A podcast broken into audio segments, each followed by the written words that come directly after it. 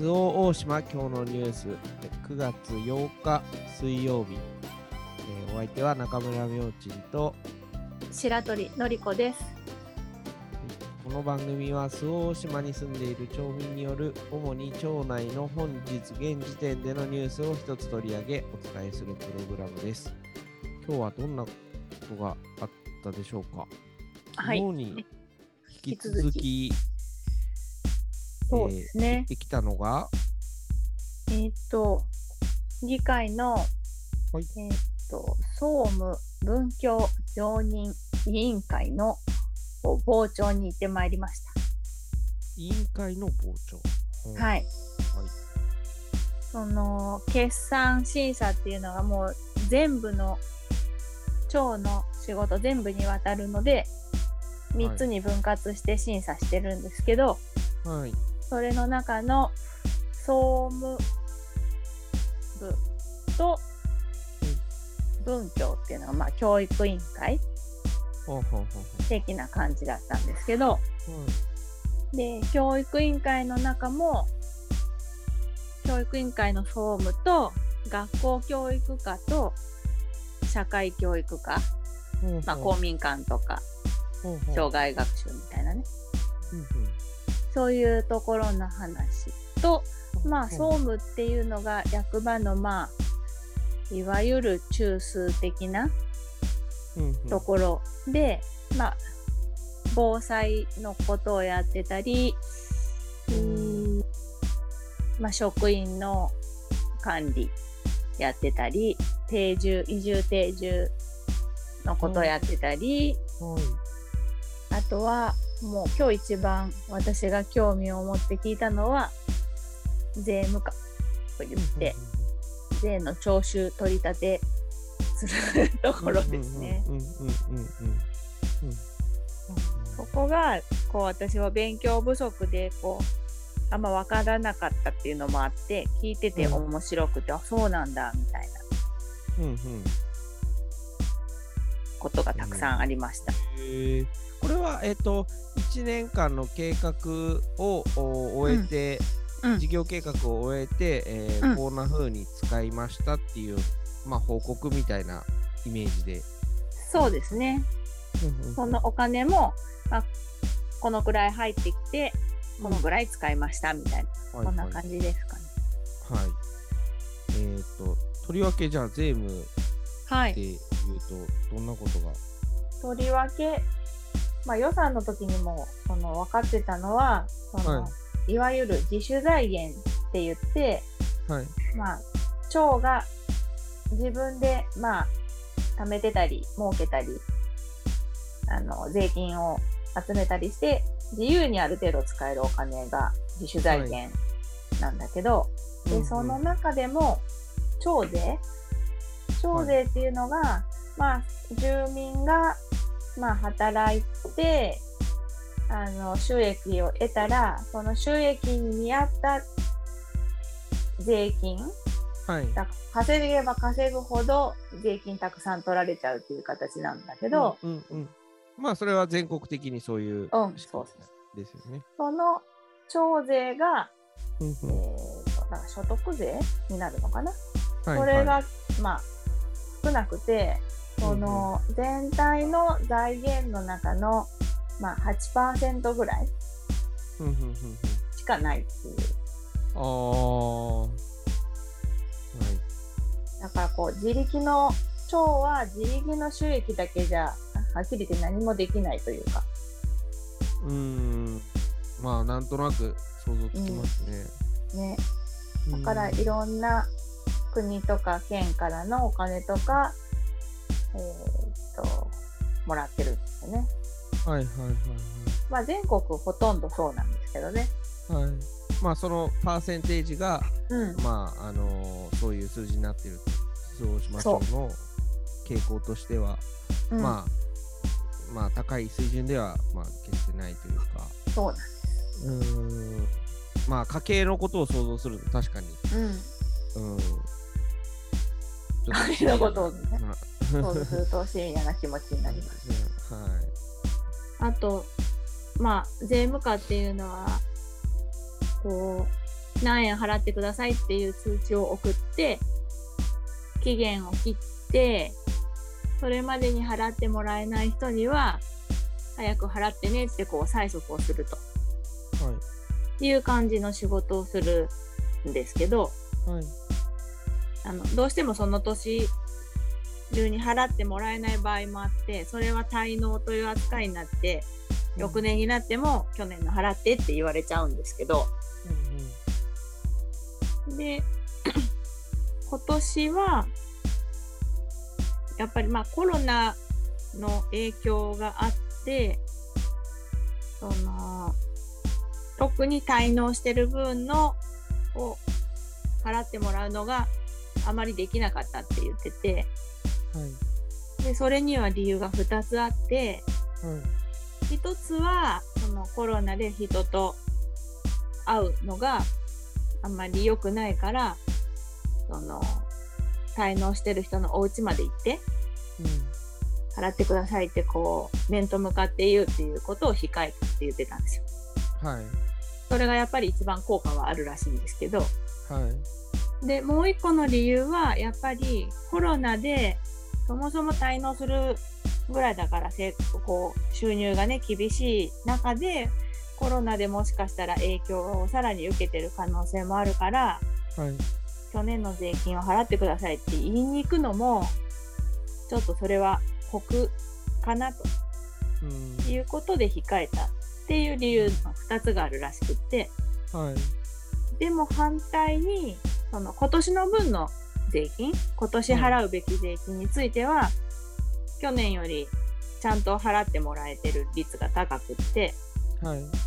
でそれは何でかって言ったらやっぱりコロナもいつまで続くかわかんないしうん。とにかく去年までのはとりあえずいいから今年の分払っとかないとまた来年大変なことになるからうん。もしできたらなんとか今年の分だけでも払ってっていうような言い方をしたらしくってはい。それでなんとか払ってもらったって言ってまはいしたね。なるほどと思って。はいはい。そのうん。税の徴収取り立てって言ったらすごい厳しいイメージもあるけど、はい。まあ、そういう人間味もあるんだなみたいうんうんうんなそんなことをうん。思いました。はいはいはい。まあ、多分今年のコロナの状況を見ると来年はもっと徴税少なくなるんだろうなと想像します。はいうん。だってあ。自分のところの事業を考えてもはい。去年よりさらに今年の方がやっぱりお客さん少ないし、はい。うん、なんか収入少なそう。うん、それは多分、大島に限らず多分、まあ、うん全国的に言える話だと思うので、なんかうーんまあ誰かのこう、うん個人的な責任云々っていうよりはまあ社会全体のこうな流れはそれはもう否定できない。そうね。うん。もうそうなると、まあ、まあ、高額納税者たちは困ってないのかもしれないんだけど、大きい企業とかもやっぱり収益減ってるから、うん。国がみんなから集めてる税金全体が少なくなってるってことじゃん。うちの町の税金だけじゃなく。て。はいはい。そうなると、国も地方に配ろうと思ってるお金が少ないから、うん。その国からもこう配ってもらえるお小遣いも減るし、うん。国も町もまた将来への借金うん。が増えちゃうんだろうなと思うと、うん。うん、なんか切ないよなって思いました。まあそういう意味でそのじゃあ何のために集めてるのかっていうもともとのところをたどるとやっぱり、うん。その今日傍聴しに行った、えーまあ、決算というか、うん。その何に使ったのかっていうところと、うん。まあくっついてくる話だとは思うんですね。で、まあ、うんうん。実際普段僕なんかもあの詳しくどういう風な使われ方してるのかみたいなのはそこまで、うんうん。ね、自分の決算でもうあれなのに いっていう、はい、やあのやりくりでっていうところで関心がなかなかいかないんですけれども、うん。じゃあうんうん実際無駄な無駄なというかこう、うん偏りのある使い方というか、うんうんうん。まああのーまあし社会の流れも見つつその、うん。本当にこう使うべきところに使うっていうことを、まあ、考えるべきだと思いますしうん。僕とかもうん。あの考えるべきだと思うし、うん、なるべくそのそういう風な気持ちでいられるようにまあ大人が考えていくっていうう、ん。まあその子供はそういうことを考える権利をまあ有してないのでうん。現状ではですねうんうん。だから今後はそのこれだけ社会が動きがうん。あるとしたらやっぱもうちょっと考える必要があるのかなっていうのは、まあうんうんうん昔よりもちょっと状況が違うのかなっていうのはそうだね。思いますね。なんかそりゃ無駄でしょとまで言える項目は、まあ私から見てですよ。うんはい私から見てこれこの使い方は無駄でしょっていうのはちょっとはもちろん あるんだけどはい。たくさんあるわけじゃなくって。はいはい。でもそれはお金がたくさんあるんだったらこれやっても全然無駄じゃないし悪いことやってるわけでもないしこれで助かる人もいるだろうなって想像はつくんだけどでもこんだけしかお金ないのにうん。そこをやるっていう部分もちょっと感じなくはないというか。うんうん。余裕があったらそれもいいけど。うん。なんか去年よりお金ないしみたいな。うん感じでなんかやりくりやりくりっていう視点でもうちょっと考えた方がいいのかもしれないなとは思います。まあそうですね。なんか一人一人のその納める側の人もまあ言ったらなけなしのお金をこう出して集めていくみたいな仕組みうんだと思うので、うん、ここはちょっとまあそれこそ市民の方もそうだし議員さんもそうだし、うん、集める方側の人たちもそうだしうん、まあ皆さんでまあ考える考えていくしかない。考えていくしかないんですよね。うん。どこだったかな。なんか、ついついネットサーフィンをしてるときに、うん。九州の福岡県のどこかの町の広報を見てたら、はい。議会の広報を見てたら参考に。はい。あのうちの町と多分同じぐらいのお財政規模というか使ってる使ったりしてるお金の規模が似たぐらいの自治体でそのふるさと納税がむちゃくちゃ右肩上がりで伸びてるっていう実態があってはい。うちは徴税が13億円入ってるんですけどはい。でふるさと納税っていうのが、まあ、この寄付金の全てがふるさと納税じゃないんだけどうーまあ4000万ぐらいなんですよね。うんうんでもそこはなんとふるさと納税で10億円なんですよ。